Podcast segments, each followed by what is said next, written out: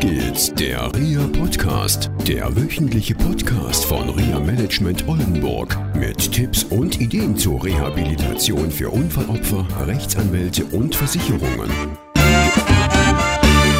Ja, herzlich willkommen, liebe Zuhörerinnen und Zuhörer, zur neuen Ausgabe von Auf geht's, der Reha Podcast.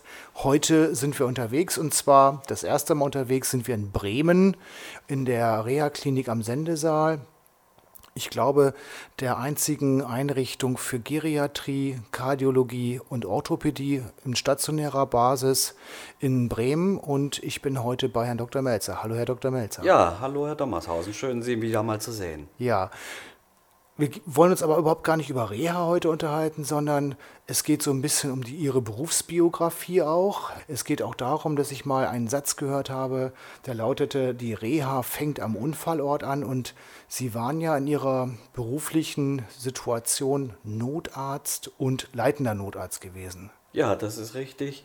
Das wird man natürlich nicht nach dem Studium sofort, sondern der Tätigkeit geht eine lange Ausbildung hervor. Also ich bin gelernter Chirurg und Unfallchirurg und habe in der klinischen Tätigkeit noch weitere Qualifikationen erlangt, so in der Rettungsmedizin oder Sozialmedizin und weiterem. Und mir ist deutlich geworden, dass auch eine ehrenamtliche Tätigkeit für mich wichtig ist. Denn unsere Gesellschaft lebt in großem Umfang von ehrenamtlicher Tätigkeit. Mhm. Und wie ist es genau zur Entscheidung gekommen, jetzt Notarzt zu werden? Weil gerade in dem operativen Feld, in dem ich tätig war, die Notfallmedizin einen hohen Stellenwert hat. Und es ist auch Teil unserer Ausbildung gewesen, in der Notfallmedizin gute Kenntnisse zu haben. Ja, und dann habe ich noch in der klinischen Zeit, auch direkt nach dem Studium, die Lehrgänge für die Notfallmedizin gemacht und wir waren eben auch dann verpflichtet, als junge Assistenten das NEF, das Notfalleinsatzfahrzeug, was an der Klinik stationiert war, als Notärzte zu besetzen. Das hat doch auch sehr viel Befriedigung gegeben, weil unmittelbar den Betroffenen eine Hilfestellung dann zuteil werden konnte. Mhm. Und ähm, ja, viele Angehörige sind ja in der Situation, wenn ich sie das erste Mal sehe, dass die Betroffenen noch im Krankenhaus liegen und die können sich gar nicht oftmals eine Idee davon machen, was am Unfallort passiert ist. Können Sie was zu sagen? Irgendwie gibt es da ja Strukturen, die immer eingehalten werden müssen und ja, wo fängt denn wirklich die Reha dann am Unfallort an? Ja, die fängt im Grunde genommen tatsächlich am Unfallort an.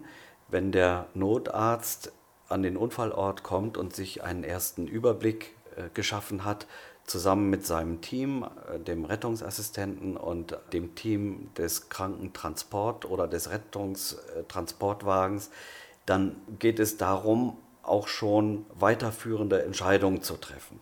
Also in welche Klinik wird der Verletzte oder Erkrankte gebracht, um auch weiterführende Maßnahmen danach schon zielgerichtet einzuleiten. Das ist relativ überschaubar, wenn man an einen Unfallort kommt als Notarzt mit einem oder mit zwei Betroffenen. Sobald aber zwei oder mehr Schwerverletzte vorhanden sind, dann sind mehrere Notarztteams notwendig. Und wenn drei Notärzte an dem Unfallort sind, dann beginnt eben die Notwendigkeit, eine Leitungsstruktur vor Ort zu etablieren. Also die Einsatzleitung wird dann von der Zentrale an den Unfallort verlagert und dann kommt die Funktion des leitenden Notarztes oder LNA zum Tragen. Und dort wird dann entschieden im Team, also Notärzte und leitender Notarzt, wo die Patienten in die Krankenhäuser geflogen werden oder mit dem Rettungswagen gefahren werden oder was wird genau entschieden? Ja, also die Entscheidung beginnt im Grunde genommen schon mit der Alarmierung und mit der Fahrt an den Unfallort. Bereits auf der Fahrt dorthin kann über Funk, über die Leitstelle erfragt werden, wie viele Beteiligte vorliegen, wie das Verletzungsmuster ist, um dann bereits auf der Fahrt dorthin weitere Rettungsmittel, zum Beispiel den Hubschrauber oder weitere Notarztteams anzufordern. Und dann vor Ort muss man sich es so vorstellen, dass in der Regel der leitende Notarzt mit dem organisatorischen Einsatzleiter verspätet erst eintrifft, denn in der Regel befinden sich schon ein oder zwei Notärzte vor Ort und wenn wir dann eingetroffen sind, ist es unsere Aufgabe, uns eine Übersicht zu verschaffen über den gesamten Einsatzort. Also im Grunde genommen keine Individualversorgung durchzuführen, sondern über die Unfallstelle zu gehen und eine Triage, wie es heißt, das will ich gern gleich nochmal erklären, vorzunehmen.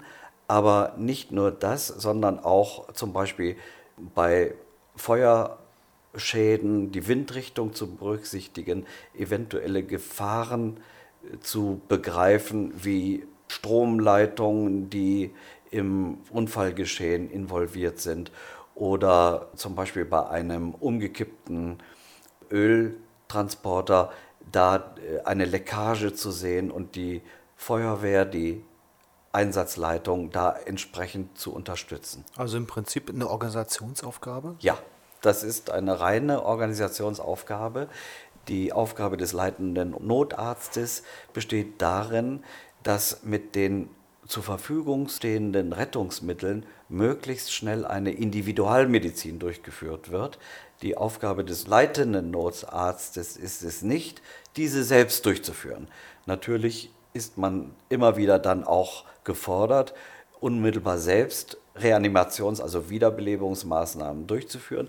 Aber wenn man sich bindet an einem Verletzten, an einem Geschädigten, verliert man leicht die Übersicht. Mhm. So muss man eine gewisse Distanz dann einnehmen und in ständigem Kontakt mit der Leitung der Feuerwehr stehen, um die Gesamtsituation zu planen und dann aber auch die Zuweisung der Verletzten in die entsprechende Klinik zu organisieren.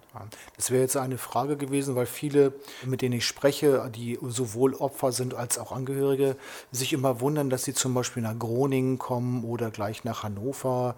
Also das wird praktisch am Unfallort schon festgelegt. Ja, das wird am Unfallort festgelegt und zwar bei sogenannten Großschadensereignissen, also wenn mehr als drei oder vier Schwerstverletzte zu betreuen sind, dann muss eben auch die Verteilung der Verletzten zeitnah erfolgen und in die richtige Klinik. Das ist die sogenannte Triage oder Sichtung. Ja, man sichtet gewissermaßen nach vier Triagegruppen, wobei die erste Triagegruppe, also das sind die Schwerstverletzten, eine Behandlungspriorität bedürfen. Also sie müssen zum Beispiel sofort beatmet werden, intubiert werden, sofort versorgt werden. Die zweite Triagegruppe beinhaltet eine Transportpriorität. Man denkt zum Beispiel an Verletzte mit Milzriss oder großen Gefäßverletzungen. Neben der Erstversorgung geht es darum, sie möglichst schnell abzutransportieren. Dann die Triagegruppe 3, das sind die leichter Verletzten mit aufschiebbarer Behandlung. Und dann gibt es leider auch immer wieder die Triagegruppe 4 mit sogenannter abwartender Behandlung.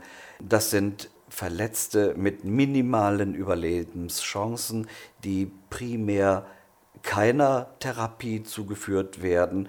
Man wartet ab und die Möglichkeiten der Behandlung vor Ort den Patienten in den anderen Triagegruppen zuteil. Es gibt jetzt vier Triagegruppen, wie wir gerade gehört haben. Kann es auch sein, dass ein Patient zum Beispiel sofort in eine andere Triagegruppe verlegt bzw. umorganisiert wird? Ja, das ist also sehr häufig der Fall, dass meinetwegen jemand aus der Triagegruppe 3 sich verschlechtert und in die Gruppe 2 kommt oder von der Gruppe 2 in die Gruppe 1. Ja, man bricht zum Beispiel bei jemandem der Gruppe 2 den Transport ab, weil es ihm oder ihr sehr viel schlechter geht und wird dann intensivmedizinisch am Unfallort behandeln. Ja, also es gibt noch eine andere Unterteilung, nach der man vorgeht, wenn es darum geht, sich vorerst einen schnellen Überblick zu verschaffen. Das ist die MANF-Einteilung. Also MANF steht für Massenanfall von Verletzten ja, und bezeichnet die Versorgungsstufe 1, also MANF 1, 5 bis 50 Verletzte oder betroffene erkrankte Personen, Versorgungsstufe 2, MANF 50 bis 500 und so weiter. Sie sehen, das geht in den Bereich der Katastrophenmedizin. Ja, okay. Gut, ich denke, das war ein guter Überblick, dass wirklich Rehabilitation am Unfallort gleich beginnt. Im Prinzip schon auf dem Weg zum Unfallort hin wird alles organisiert. Und ja, Herr Dr. Melzer, dann bedanke ich mich herzlich für dieses Gespräch und ich hoffe, dass wir uns nochmal dann auch zum Thema Rehabilitation, mit dem Sie sich ja derzeit sehr viel beschäftigen, als Chefarzt der Reha-Klinik am Sendesaal mal wieder treffen und ja, dann das Reha-Thema mal angehen dürfen. Ja, herzlich gerne. Okay. Ja, auf Wiederhören. Okay, Wiederhören. Tschüss. Das war eine Folge von Auf geht's, der REA Podcast, eine Produktion von REA Management Oldenburg. Weitere Informationen über uns finden Sie im Internet unter www.reamanagement-oldenburg.de.